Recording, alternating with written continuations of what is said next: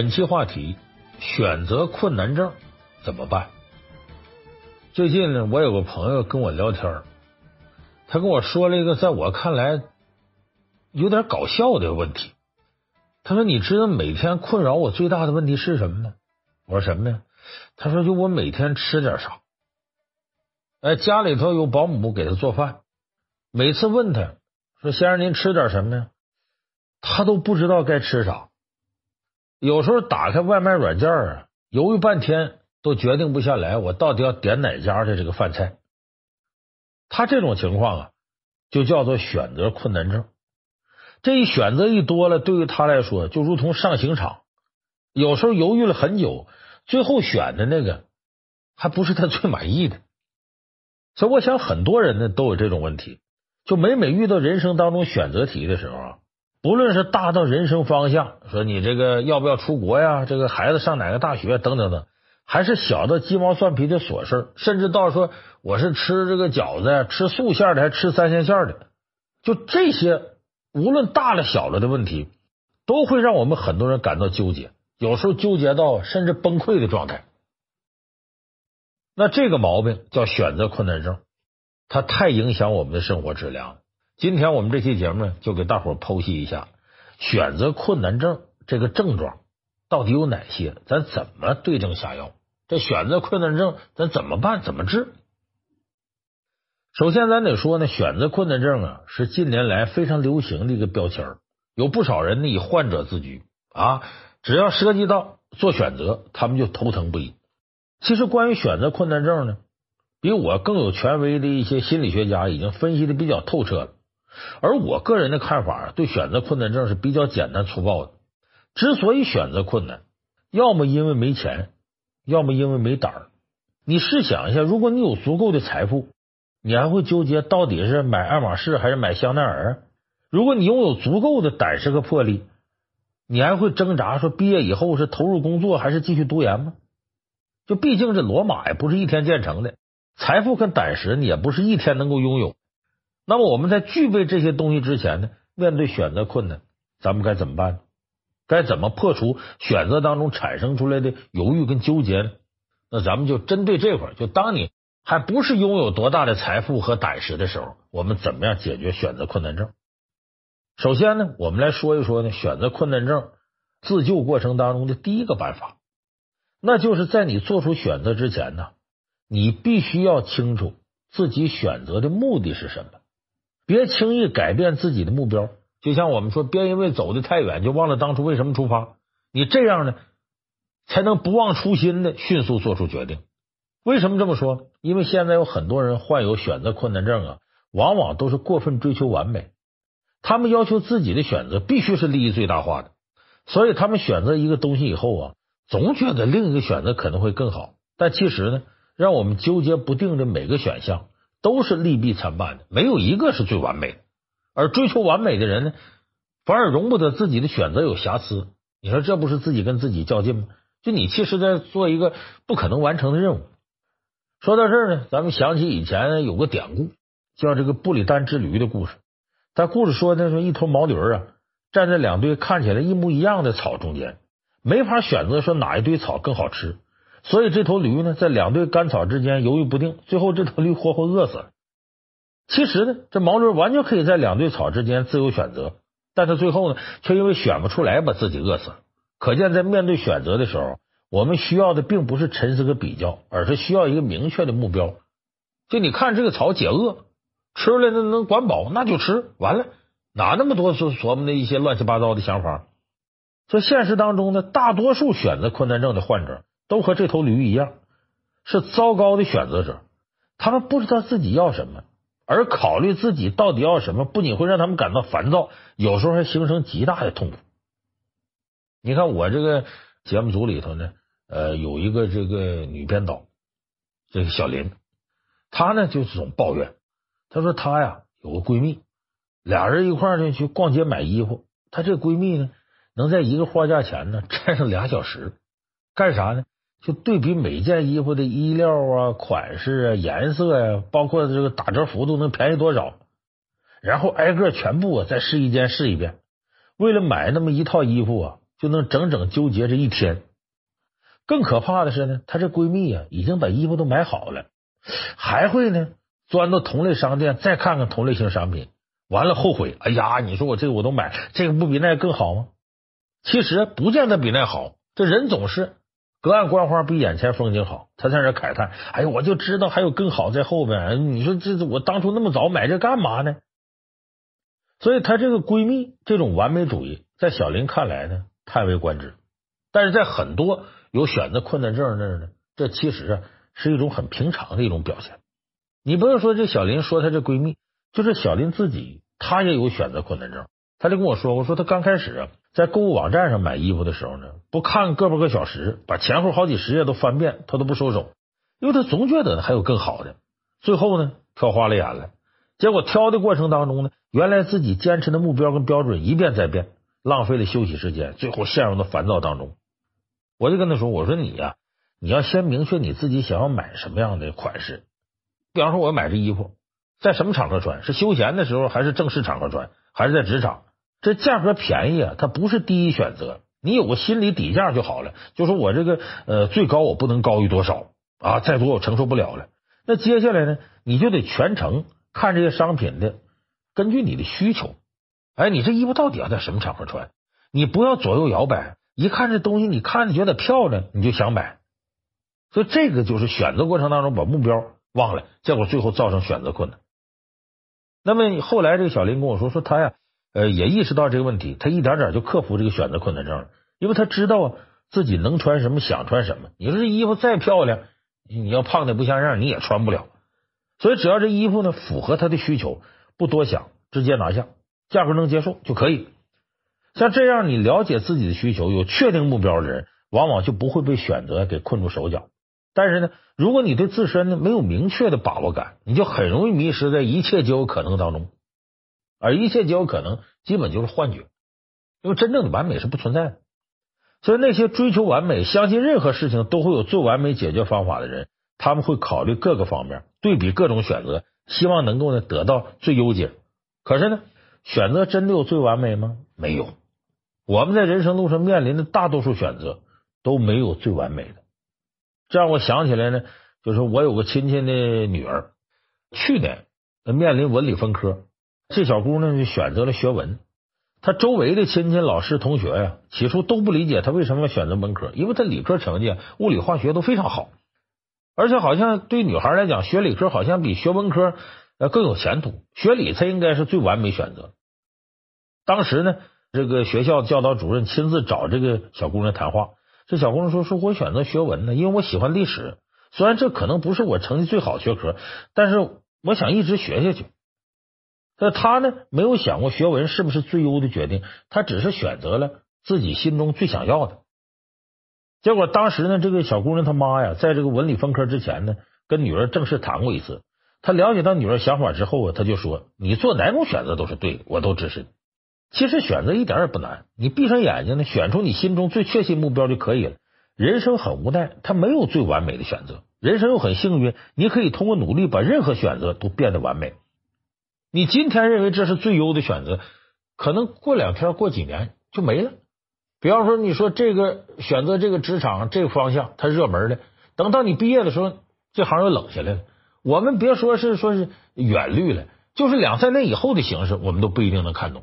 所以，遵从自己当时内心的感受，这是最重要的。不要凭借着经验主义呢，给自己下结论，或者给别人下结论。就或许当你面对选择的时候呢，你少一些顾虑跟对比，多一些确定与坚持，这比什么都重要。所以接下来呢，我再给大家说说选择困难症的第二个自救的办法，那就是呢，减少选项，精简你的欲望，学会做减法。咱们身处现代社会啊，我们面临的选择特别多，不像以前说饮料呢，你反正也就是汽水啊、白开水啊这些。这后来你这可乐、雪碧、美年达，就各种各样什么奶茶都上来了。原来呢，手机呢也就跟诺基亚呀、摩托罗拉、爱立信，但你现在这选择就大了。这选择一多了，人多以其路亡羊，我们反而不知道该选什么了。我想这是大部分人都有的感受。另外再加上啊，咱们人类本身呐就有贪婪、想霸占一切的天性。咱们前面说过，面对选择，很多人都有点完美主义的倾向。想得到利益最大化。其实这完美主义往深一层理解呀，本质讲就是你贪心太多，你什么便宜都想占，啥好处你都想得。你看，我还记得这《战国策》里有那么个故事，很好玩。说齐国有个少女，因为长得好看，被俩小伙同时追求。这个东边这家呢，这男的虽然是富二代，但长得呀挺寒碜。西边那个男的呢是个小鲜肉，但是家里挺穷。这女孩他妈就征求他意见，说现在两家来求婚，你不好意思说呀，你那么的，你就如果是你同意东边这家呢，你就把这边胳膊露出来。哎，你要同意西边这家，你就把这边胳膊露出来。结果这女孩呢，把两边胳膊都露出来，说什么呢？说以后啊，呃，我只想东家食西家宿，就是我吃饭时候啊，我上那有钱那家去。我这晚上住呢，我我就到小鲜肉那去。你看这个女孩想的是啥？甘蔗两头甜，哎，啥都想要。但是现实当中，就东食西宿这样的戏码，你恐怕是不行的。所以有时候选择之难呢，不在选择本身，而是在贪婪之心。这几千年前，咱孟老夫子就给大伙说过：“鱼我所欲也，熊掌亦我所欲也，二者不可得兼，怎么办呢？”孔老夫子说：“舍鱼而取熊掌也。”那今天呢，就有许多人呢，怀着无处安放的欲望，他们渴望啊，事业成功、家庭美满、名利双收，恨不得呢，哪样我都做到最好，每天忙得团团转。那这些人不是没有目标，而是目标定的太多，哪个选项都舍不得放弃，结果最终呢，分不清轻重缓急，哪个都没有做好。有时候选项越多呀，不代表越好。国外有个挺有名的心理学家叫艾扬格，他呢做过一个很经典的实验。他就在食品店啊摆上两张桌子，一个上面呢放着六种口味的果酱，另一个上面放着二十四种口味的果酱，让个前来购买的人呢免费试吃，统计他们试吃的种类数以及试吃之后啊会不会真掏钱买。结果测试结果显示呢，在这个放六种口味果酱的人，有百分之三十的人呢尝完之后呢真买了其中的果酱，而面对二十四种果酱选择的时候，几乎没有一个人尝完之后掏钱买。就这个故事告诉我们呢，当选项太多的时候，我们没法认真考虑所有的选项。即使真的选了其中一个，那我们对于自己的选择呀，可能也会更加不满意，更容易后悔。真正聪明的人是不会被过多的选择绑架的，因为他们知道，你把贪念摒弃了，学会给生活做减法，才能活得明白。所以，学会精简你的选项，是我们面对选择时必备的技能。精简这两个字特别重要。说到这儿呢，咱给大伙说说这个这阿里巴巴这马云。马云呢，在进入互联网行业之前呢，很多人都知道说他是个老师。马云曾经反复讲起啊，这个教师这段经历对他和阿里巴巴这家公司的一种影响。他教师呢，也是马云最为看重的一个身份。他本来以为啊，自己会一直从事教师这行业，一直到这个一九九五年年初呢，马云出国，在洛杉矶第一次接触到互联网。他小心翼翼在互联网上搜索 “China”，就中国这词儿，但互联网世界几乎没有任何关于中国的数据。这个结果让马云看到巨大机遇，没有，那我来做呀。所以他从美国回来后不久呢，大概是一九九五年三月份吧，马云呢就从这个他所在的那个学校杭州电子工程学院辞职了，开始自个儿创业。那在崭新的机遇跟安稳的铁饭碗当中呢，马云呢没有想两者兼顾。有的人就想说，我一边教书一边找创业机会吧。结果马云呢没这么想，果断的丢掉铁饭碗，老师的职务不要了，选择辞职。也从这个节点开始呢，跟马云有关的中国商业的一段传奇就正式展开了。你这样的事国外有，你看乔布斯，乔布斯就是剪掉了对自己没有意义的大学课程，把这个选项剪掉了，退学，才成了改变世界的乔布斯。那么在人生的十字路口啊，马云跟乔布斯都学会了用减法。也就呢摆脱了束缚自己做选择的这个枷锁。作家梁晓声说：“我说无论世界上的选择你丰富到何种程度，机遇又多到何种程度，那我们每一个人能做的比较好的事情也就那么几种，有的时候甚至就那一种。你看起来选择多，其实你没得选择。所以选择的目的呢，是为了挑选更有利于自身的方向，是让我们做呃适当的减法。而选择困难症的出现呢，正是由于你不会或者说舍不得做减法。”为什么要做减法？因为一个人毕竟精力有限，你不可能面面俱到。那么选择更适合自己的东西，舍弃掉一些长远来看对自身没有多大作用的东西，把精力呢放在更适合自己的东西上，这样的努力的效果，应该说才能达到最佳。下面咱们再说选择困难症自救的第三个办法。很多人都慨叹说选择是困难的，但是你有没有想过呢？实际核心问题并不是选择难，而是你不擅长做决定，你缺乏决断力。选择困难症其实更应该叫做选择决策能力的丧失或不足。咱们举个三国里的例子吧，大军阀袁绍啊，就属于缺乏决断力的典型代表。曹操评价袁绍时候就说嘛：“说袁绍虽强，事多怀疑不决，何足忧乎？”就说袁绍啊，虽然多谋，但是不善于做决断。说袁绍呢是好谋寡断，哎，喜欢呢琢磨点事儿，但是呢决断能力不够。那很多人可能觉得说袁绍输在哪儿？就官渡之战败给曹操，其实不是。官渡之战之前呢，刘备当时取了徐州。曹操呢，前往徐州征讨刘备，就有谋士劝袁绍啊，你趁机呀、吸取曹操的后方，这是最佳时机。结果呢，袁绍借口说我小儿子有病，我心烦意乱，我不同意出兵，错失良机了。刘备呢，很快被曹操打败了。曹操解除侧翼危险呢，袁绍就失去了一个除掉曹操的好机会。这就说，当断不断，反受其乱，这才有后面官渡之战败给曹操。事实上呢，袁绍啊，他也不是真那么爱子如命，只是呢，他想啊，太想一拳就把曹操打死，所以呢，他想找比这个更好的时机，要选择一个更好的节点，从容部署，以为万全之计。你看，以前袁绍反董卓，他就慢慢吞吞的拖拖拉拉，后来打公孙瓒也花了足足八年时间。就袁绍这个人做事的风格，他就如此，患得患失，求全求稳，决断力呢缺乏。打仗如此，包括给自己立接班人也如此。袁绍呢，官渡之战兵败呢，回到河北，他就觉得自个儿啊年事已高，是不是呢？得呃立储了，就是谁是接班？在三个儿子里边呢，袁绍最喜欢小儿子袁尚，哎，想要立他为主。但是立储这是大事，袁绍自己做不了决定，所以他问手下谋士：“那你们说我该立谁呀？”结果四个谋士呢，两个支持老大，两个支持老三。这袁绍又闹不明白，选择困难症发作了。那选不出来怎么办呢？袁绍啊，把三个儿子呢派往各州，就是一个人管理一个地方，都委以重任，观察谁更适合当接班人。正是这个决定，使得袁绍内部出现了派别之争。因为三个儿子被任命在不同地方，大家认为啊，谁都有可能做继承人。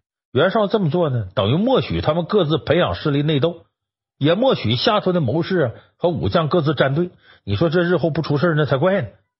所以你看，为什么说封建王朝说立储是头等大事？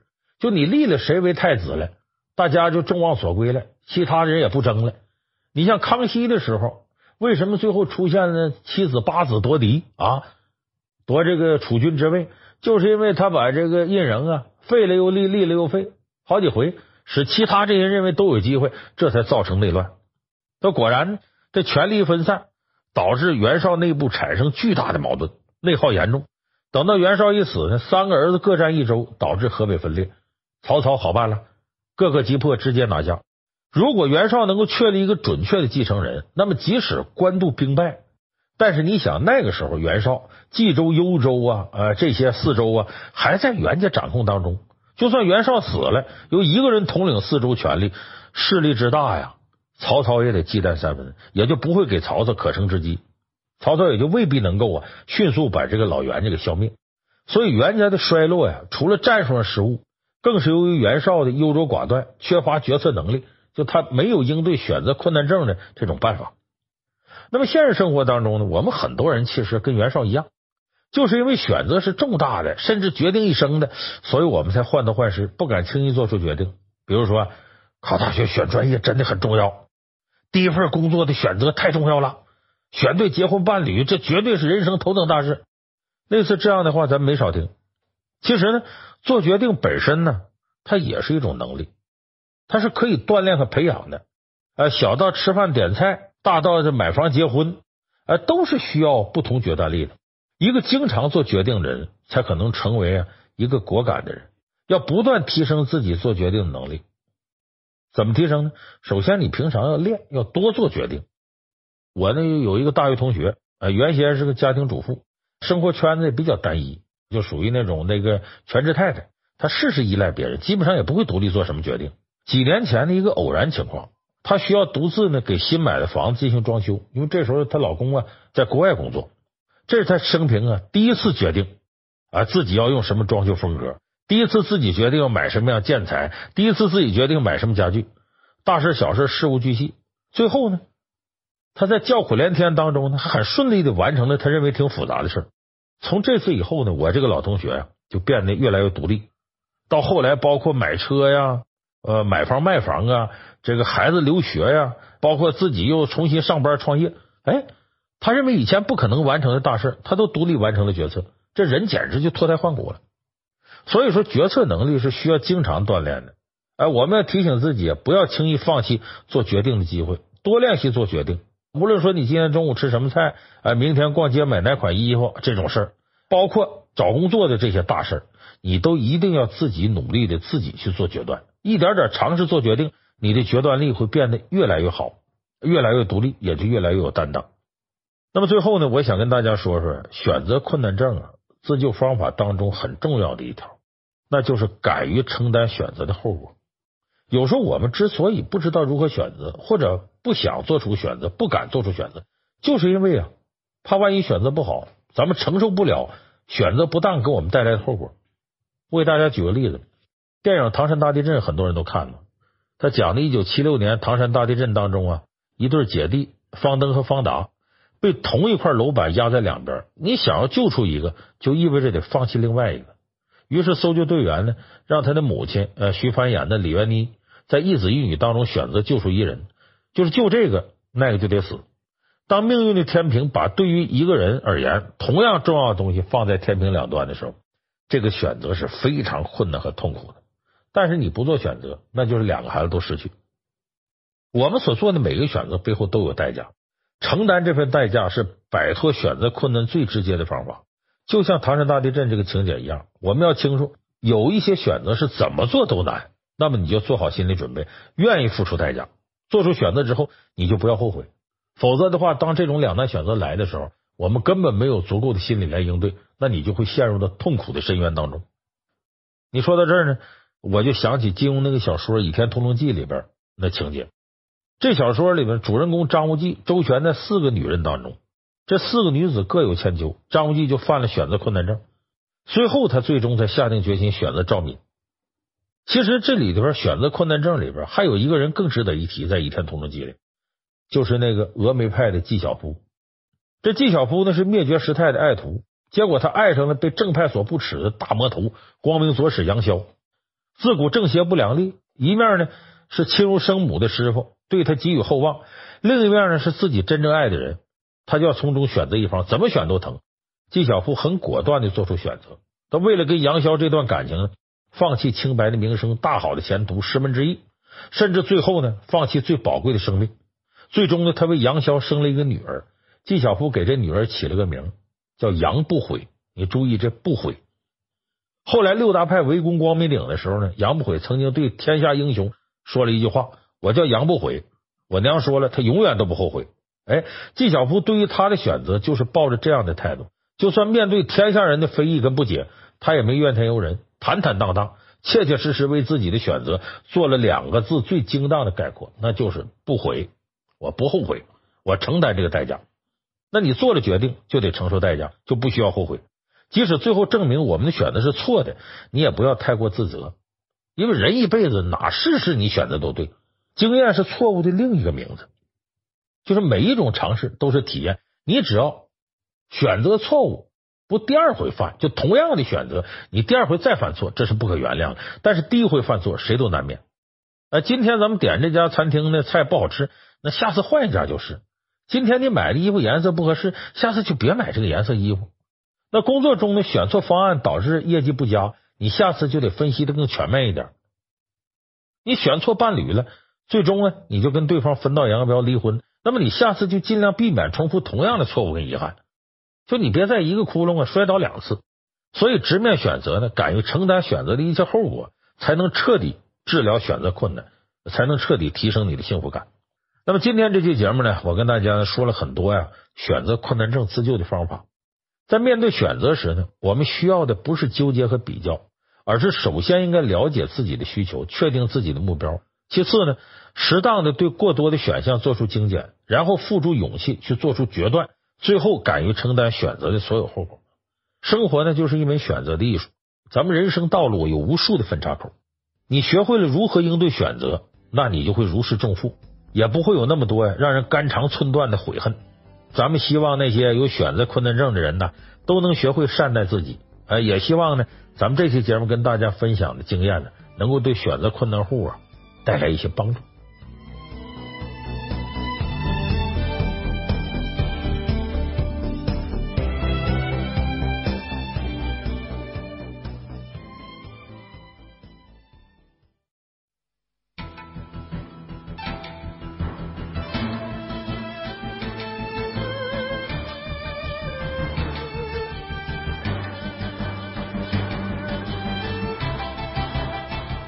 本期话题：我们为什么爱比惨？在生活当中啊，我们会看到很多人，包括我们自己，总是不自觉的比惨。什么是比惨呢？你比方说啊，考完试之后，这个你说呀，说我这次完蛋了，没考好，后面一道大题都没答上。那你同学说，那你也比我强啊？我看我基本上我都及不了格，哎，我背那些题根本都没考。你看，这是考试。在生活当中呢，有人说说呀，你最近行了，又升职了，你不像我，工作这么多年还原地踏步，我现在连干工作都没奔头。结果你同事说，哎呀，你可拉倒吧，我这也是瞎忙。我现在这炒股票都赔了，而且我的房子还有贷款呢，我挣着点钱呢都不一定够贷款的。你至少没像我这么赔钱呢。你看，类似的对话场景，我相信大家在生活当中啊，一定会很常见。那么我们为什么总是有意无意的比惨呢？就比谁更差呢？甚至呢，自己比对方还差呢？你甚至还获取了某种心理上满足，逞这个弱，我们到底是图什么呢？今天呢，咱们这期情商课就给大伙说说，我们为什么喜欢比惨？我们为什么要比惨呢？首先有一个明确的目的，这个目的呢，并不是为了自己，是为了别人。就是比惨的第一个目的是什么呢？安慰他人，就最常见的情况呢，就是我们啊把自己说的很惨，是因为你的朋友、同事或者身边的人呢，他们遇到了一个很难堪、很伤心的事儿，哎，他们比较惨的时候，情绪比较低落，你就愿意用自己更惨的状况去安慰他。你比方说失恋了，我们通常呢会找出自己过去啊或者身边朋友失恋的经历来安慰对方，呃，当然通常呢都要找更惨的例子。有时候甚至呢，呃，不喜夸大其词，就没那么惨，我也说的惨点。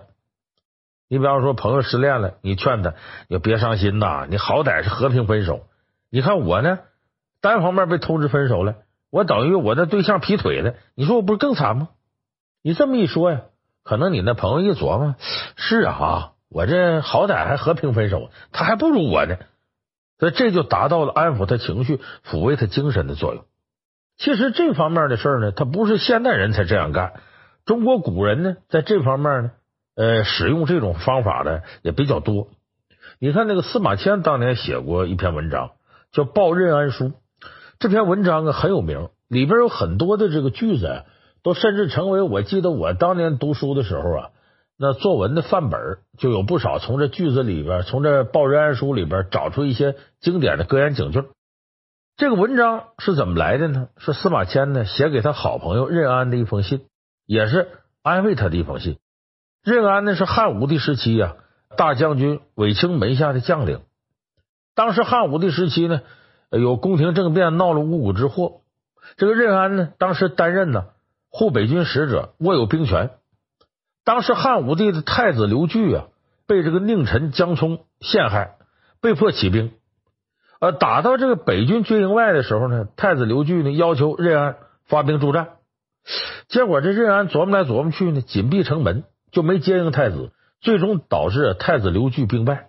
这个事件平息之后呢，汉武帝认为这个任安呐不出兵是想坐观成败，看谁取胜啊就归附谁，这是对朝廷有二心，不负责任，因此呢要把任安呢腰斩，就说白了就把他杀了。得知大祸临头的任安呢。写信求司马迁，说你能不能向汉武帝谏言，救救自己？司马迁看到信之后呢，心里很清楚，他救不了任安。为啥？这阵司马迁呢，已经是被汉武帝啊呃给宫刑了，就阉割了，就属于呢人生当中也是低谷的时候。而且他为什么宁愿意接受屈辱的腐刑呢？是想啊自个儿能留一条命，把自个儿爸爸的遗愿完成，能够写出史记来。所以他也觉得，如果他要说话，给任安说话。他牵连到这个事儿里，都难逃一死。那任安这次是必死无疑呢。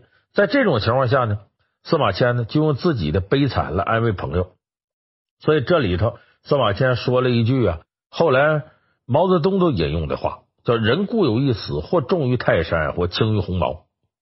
呃，司马迁说：“我虽然呢没被处死，但我受了腐刑，被阉割了。这个耻辱啊，我这辈子都忘不了。你看历史上。”从前春秋时期的卫灵公和这个宦官雍渠同坐在一辆车子上，孔子就感到很羞耻，决定离开卫国到陈国去。这商鞅呢，依靠宦官景监的推荐呢，被秦孝公召见。当时有一个贤德之士赵良，就为此感到寒心。太监赵童子呢，陪着汉文帝呢坐在车上，大臣袁思为之脸色都变了，就怎么这么耻辱呢？所以自古以来呀，人们对这宦官被阉割的人，他是鄙视的。司马迁说：“不仅乡亲们、朋友们嘲笑我，连我自己都觉得自己辱没了祖宗，都没脸给我父母啊上坟祭扫。我坐在家里都精神恍惚，出门我都不知道往哪边走。每当我想到这耻辱的事的时候啊，后背冷汗呢，把我的衣襟都湿透了。我之所以没去死，就是为了呀我能把书写完，完成我父亲的愿望。如果不是因为这个，我早就死了。”哎，在这之后，司马迁呢又在文章里边啊。用历史上王侯将相被处死的例子来安慰任安，说：“你看李斯当年秦国的丞相，最后也受了五刑，腰斩而死。哎，淮阴侯韩信呢，被封为王，最后呢也带上刑具在未央宫里边完蛋了。像彭越、张敖都被诬告说有称帝野心，最后被捕入狱，定下罪名。他这些人身份都什么？那都是王侯将相的地位，呃，声名远播诸国，犯了罪还不一样受辱？何况你我这样的人了？”司马迁引经据典，又说自己的事儿，尤其把自己这个遭遇说得很不堪。这是干嘛呢？用自己的痛苦啊，自己的惨相来安慰任安。所以我说，第一个目的，比惨是干嘛？是安慰身边的人。他第二个目的呢，是自我疗愈。就除了用比惨安慰他人，还有利用比惨来安慰自己的。就当你与周围的人进行交流时，你发现他们的烦恼比自己还要多，可能工作更不舒心，经济状况更紧张啊，这个孩子、老人呢更不如意。一看大家都这样，不幸家庭各有各不幸，可能你心里啊就平衡了。有的朋友觉得说你这种比惨，这心理太阴暗了，太不健康了。其实这不是阴暗不健康，在心理学上呢，这叫心理平衡法，就用比惨来获取认同。让自己心里获得平衡，从而更积极的面对这个处境和问题。你看，苦情戏非常受欢迎，就是源自这个心理原因。你看，咱们看这个电视剧、网剧啊，什么《苍天有泪》啊，笑着活下去啊，什么女人不哭啊，你听这名字就知道这些剧是惨剧。哎，那些女主角都是挨欺负没够型的，什么倒霉事都能碰上，坐火车能把行李丢了，哎，出门搬砖能把脚砸了。好容易攒一点钱呢，一场大病啥也不剩了，重新返贫。其实这些糟心事啊，咱们每个人或多或少都会碰上一两件。那编剧呢，把这些倒霉事都安在一个人身上，那你一看这人得多惨，这比我惨多了吗？那大姐是人家都挺过来了，你看我差啥呀？我也能渡过难关。哎，这种比惨就叫自我疗愈。你看，我还提到前面咱们说这个司马迁写那个报任安书，那时候我们这个上高中的时候都背过里边的句子。就是比较经典的，通过比惨来自我疗愈。司马迁在这书里写道：“说盖文王居而演周易，仲尼厄尔作春秋，屈原放逐，乃复离操，左丘失明，学有国语。孙子并角，兵法修列，不为签署，失传吕览。韩非秋秦，说难孤愤，诗三百篇，大抵圣贤发愤之所作也。”那这段我特熟，因为那时候我们语文老师要求反复背这个。一说到励志的时候，就说你看这些圣贤呐，你看文王。被这个抓住的时候，在监狱里待着，人家弄出了《周易》。孔子在困境当中写了《春秋》，屈原放逐里边做出了《离骚》，左丘明失明写出了《国语》啊。孙膑呢，膝盖骨被砍了，就编出了《孙膑兵法》。吕不韦被流放到蜀地去了，才有《吕氏春秋》。韩非被囚禁在秦国，写下了《说难孤愤》。你像《诗经》三百篇的这些，都是圣贤比较困苦的时候写出来的。你看着我们那时候老师告诉这是励志，其实你想想，这不是什么励志，这就是比惨。就自己在困境当中看看别人这么惨，哎呀，这行啊！看来我也能有出息，也能有作为。他是打着励志的名义，其实那个心理的因素，是通过比惨来获取自我疗愈、自我安慰。所以这就是用一些名人的事例来安慰自己。所以这是比惨的第二个功能，自我疗愈。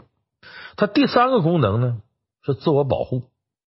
其实不只是混的比较惨的人爱比惨，就混的很好的人也愿意比惨。你比方说同学聚会、朋友聚餐，明明你看这这都是志得意满的这大老板啊，明明是年轻有为的富二代啊，你这明明开着宝马，带着什么什么这个表那什么的，你看在餐桌上他不断的唉声叹气，哎呀，现在这生意太难干了，我连员工工资都快发不起了，哎呀，我现在坐飞机呀，根本不敢想头等舱啊，成本太高。你说他们这样的成功人士这么说自己个儿惨着干嘛呢？他就是把比惨当做一种保护自己的方法，一个是自降身价，就我没那么牛，拉近跟大家距离；第二个呢也是怕呀你们借钱，呃怕呢呃求他办事儿。尤其有做官的朋友当公务员的，你看我记得过去一见面，哎呀老同学呀，我我们这一块啊我管这一块，你有啥事你吱声啊，好使啊怎么的？现在呢一见面不敢这么说了。没等你开口，他说：“哎呀，现在不行了，这八项规定啊，管的严呐。这是我们这一天呐，这个学习那学习呀，这都不容易。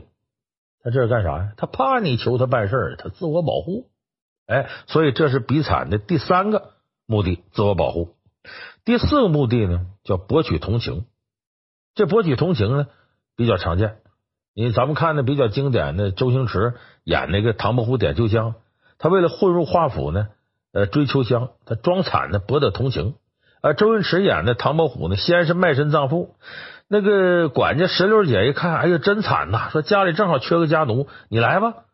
刚说完呢，那边有一个卖身葬全家的，推着一家六口的尸体，边走道上边吐血。秋香一看，哎呀，那更惨，要那个吧？这俩人在华府面前呢，跟杂耍似的就比上了。哎，那个抱着一条狗喊：“旺仔，旺仔，你不能死啊！你跟了我这么久，你对我这么有情有义，肝胆相照。你看，周星驰那边不甘示弱，拎起被秋香踩死的张了哭。哎呀，小强啊，小强，我跟你相依为命。我估计很多朋友对这一幕会记得非常深刻。哎，还是你包括那里边经典台词：小强，今天是白发人送黑发人。你看，因为两个人这种比惨呢是非常夸张的，所以大家能记住。那么这种比惨是干嘛呢？就是博取同情。那在现实当中，我们看这个电视里边啊，网络上面啊，一些选秀节目，这选手经常比惨。我以前说过，有的选秀节目我都参加过，当过好多节目的评委嘛。我感觉那选手家里要不死两口都不好意思站着。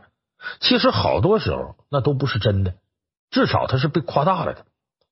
你看赵本山演那个小品不差钱里边就这个现象。他有句台词很经典，赵本山就告诉鸭蛋。说你你就这这这完了，你就是演后边那个连哭带说的，就我家里怎么困难，怎么不容易？你看，就这个就是对现在选秀节目比较辛辣的讽刺。啊，这种情况在综艺节目里边特别常见，甚至连喜剧节目里边都有比惨的。我记得有一期这个东方卫视那个《笑傲江湖》，这明明是喜剧节目，表演的是来自杭州的哥俩，叫楼国豪、楼家豪，俩人表演的是幽默哑剧。表演结束之后呢，这嘉宾呢，跟表演者聊一下对方情况、创作经历，结果说着说着，这俩人啊就开始说自己不幸。哎呀，我休学了，我到横店找机会啊，我们到这儿啊是爹妈也不支持我呀。说着说，眼泪就下来了。正说着，评委给打断了：行行行行行，我们这节目杜绝苦情，因为这节目要给大家带来欢笑，你别把这个当成别的选秀节目，你到这来哭了。你包括这个这一段时间，呃，这个也是东方卫视那个相声有新人。那不就好几对相声演员在台上讲开园子呀，辛苦啊，呃，最后赔了好几百万呢。你就在台上不适合说这个，而且你这种比惨想博得同情，你想让评委同情你，就给你块牌，这个太难了。你无论是德纲啊，还是张国立啊，那都是你得按照这个你的相声、你这水平、使活的能力来给你断。所以就说这种过去为什么这么多人在节目里比惨呢？就是选秀过程当中啊，这种不正之风带来的。所以有人觉得这种比惨呢，能博得同情。其实如果大家的同情心被你功利的利用了，那这个比惨就比较恶心了。所以这是我们说比惨第四个目的，哎，叫博得同情。他第五个目的呢，叫变相炫耀。就这种比惨呢，表面上看是比惨，实际上是在炫耀自己，凸显自己成功不容易。自己有能力，自己白手起家，其实用的手法是欲扬先抑，让别人知道自己成功啊怎么辛苦，让别人觉得自己有过人之处。你看有个什么偶像叫薛之谦呢，在这个李静的节目近距离采访，我看了，他说自己呀，因为学习成绩不好，父亲担心他没出路，就把在上海的住房卖了。当时房价不高，卖了三十多万，父亲拿二十五万给薛之谦，送他上瑞士读书。但瑞士的学费很贵，二十五万只够一年学费，第二年学费他必须自己赚，于是他只能打工。那正常情况下，打工半年呢，也赚个五六万，远远不够他第二年学费，所以他什么活都接，只要能赚钱。有一次被主管欺负，呃，让他去给自己的狗啊擦狗屎，擦了之后呢，还跟同事嘲笑他，为了赚钱，他都接受了，忍辱负重了。等等等等，又说他坐火车呀，怎么省钱呢？上班怎么省这饭费呀？终于一年就攒了二十万的学费。你听他说呀，这薛之谦讲这故事很惨，其实他根本不是想跟你表达他有多惨，而是在变相炫耀。你看我成功多来之不易啊，我能耐多大呀，我意志力多顽强啊，说明自个儿不一般。所以你像这种事情，我们在很多的这个节目里头，尤其演员。像每当说到自己过去的时候，你看着说挺惨，其实呢言外之意得意洋洋。我呀不容易，我比你们都强，为什么我能混到今天呢？你看我过去怎么怎么怎么怎么样。所以这种事情，咱们在这个文艺节目里头啊，还真就是比较常见。所以这是比惨的呃第五个目的，变相炫耀。那么说了这么多比惨的状况，咱们喜欢比惨的根源到底是什么呢？其实这源自啊。咱们的中国传统文化，我们的传统文化历来以谦卑为美德，呃，讲究你看这谷穗啊，熟了的他低头，那没熟的昂着头骄傲，所以这智者谦卑，呃，这就说白了是中华民族的一个传统的心理倾向，啊，就认为你这人越谦虚，显得就越厉害，有的甚至啊，这谦虚到虚伪的程度。你看这个在传统文化里头，咱们有非常鲜明的一个征兆。我呢打小背过《周易》。就易经里头啊，这个八八六十四卦，每一卦呢都是有凶有吉，哎，吉在哪儿，凶在哪儿，他这卦辞里都给你写明白。唯独八卦里的第十五卦叫谦卦，就谦虚的谦，没有凶，只有吉，是最好的一卦。这易经谦卦的卦辞里怎么说呢？叫谦谦君子，卑以自牧，意思就是道德高尚的人呢，总是以谦虚的态度修养自身。哎，就说。他这个《周易》里头是非常推崇人脾气秉性里边谦卑这一面。那孟子也说嘛：“天将降大任于斯人也，必先苦其心志，劳其筋骨，饿其体肤，空乏其身，行拂乱其所为，所以动心忍性，增益其所不能。”然后说：“然后知生于忧患，死于安乐。”所以，我们传统文化里特别强调这种谦卑。孔子都说：“三人行，必有我师。”所以，这个潜移默化的影响我们，什么事咱都往后缩一点。这缩的幅度大了，就变成了比惨了。所以这是首先一个是中国传统文化提倡这种谦卑。第二个呢，在我们生活当中啊，我们中国人咱不客气点说，这嫉妒心是比较强的。而且咱实事求是说，那个坏人不少，他能拆你台，绝对不带帮你的。所以呢，你要如果炫耀，会引起不满和嫉妒。要比惨的话呢，可能就把自己盖住了。所以正是因为谦卑占主旋律，所以让人们认为直接炫耀会让周围人引起不适。你看看考完试之后，比方你说完了，我这次没考好，你要是回答，嗯，我考的挺好，你考这些我全会，我正好都是我背过的。你想对方什么心情？恨死你了！你好朋友失恋了，正跟你诉苦呢，你跟他说你找那对象不行，你看我这对象多漂亮，性格还好，而且那平常给我做饭还能伺候我，你看。你这么一弄，对方的心里得怎么想？那招人恨呢。同学聚会正在那议论呢，说这年头钱太难挣了。你一进来，哎呀，这个我最近发了一笔财，其实啊，你要能力强，在哪儿挣不着钱呢？你看，你这么一炫耀，你说别人得恨你恨什么样？人有的人你刚买房子，买完了房子价就掉下来了。呃，刚卖股票完，股票就涨了。你说这人心情他不好呢？你在那炫耀自己这个那个，你看。所以有的时候，为了不引起别人的嫉妒，不引起别人的恨。呃，咱就主动的谦卑，主动的比惨，把自己往低了拉。所以说，这就是比惨的两个文化根源：传统文化加现实状况。那么呢，比惨呢，看起来挺管用。很多人觉得这一比惨呢，自己呢找到合适位置了，跟别人和谐相处了。但是这个比惨呢，我今天告诉大家，你不能用的太随意。首先一个呢，咱们说，你不能否认对方情绪的合理性。比惨的方法呢，我们常用。但其实比惨，它不是随意比的，搞不好呢，反而会适得其反。咱们来说一下什么情况下不能轻易比惨。你回想一下自己有没有犯过类似的错误？第一呢，就是在比惨的时候呢，不要否认对方情绪的合理性。你比方说，咱们还拿失恋举例啊，你好朋友失恋了，跟你说我太痛苦了，我一想起他心里就堵得慌，我晚上都失眠了，我就想多喝点酒。哎，我这生活太惨了。你呢，本来想劝他说你可拉倒吧。